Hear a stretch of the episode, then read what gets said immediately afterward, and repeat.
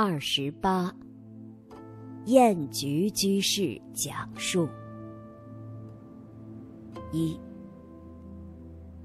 在二零一八年年底，香港佛陀教育协会法宝组定于二零一九年清明祭祖护国息灾超荐法会。将出版《佛经地狱因果图鉴》，时间很紧。会蒙佛恩、师恩、慈光助照，三宝加持。期间，经过种种考验与磨砺，为此，很想拜请净公恩师垂慈写跋。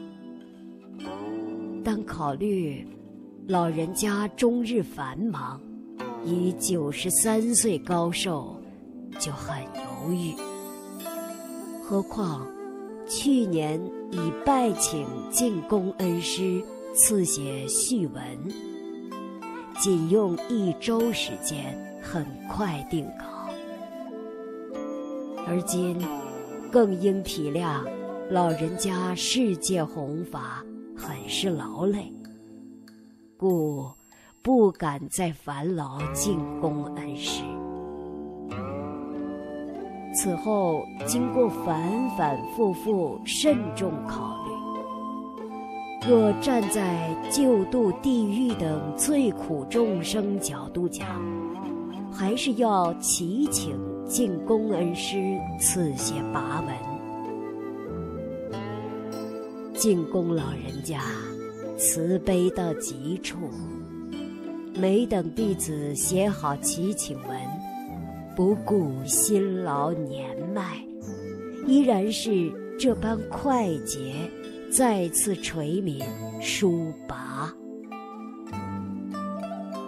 弟子一遍遍拜阅进宫恩师拔文定稿，越发感觉。极为珍贵难得，于佛前叩首涕零，愧疚难言。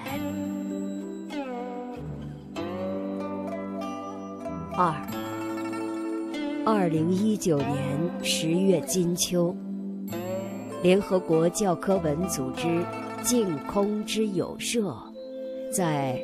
二零一九世界和平大会开幕前夕，于法国巴黎总部举行护世息灾三十系念佛事。法会开始前，老和尚由弟子左右陪同着，缓缓走上供奉佛菩萨圣像的主法台。为世界和平上香祈福、顶礼叩拜。敬公恩师已是九十三岁的高寿，数十年如一日，世界各地弘法，旅途劳累，席不暇暖，身体状况远不如从前。所有在场的四众同修，被深深感动，屏住呼吸，共同目睹老和尚慢慢的拜下去，再由弟子恭恭敬敬搀扶起来。时光不能倒流，已无处寻觅。昔日老人家腰板挺直、腿脚灵便的身影，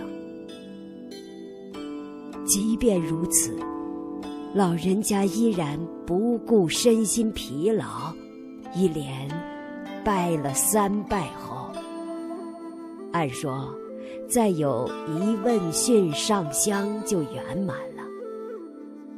可是。老人家又一连三次恭恭敬敬弯下腰，向佛菩萨虔诚祷告。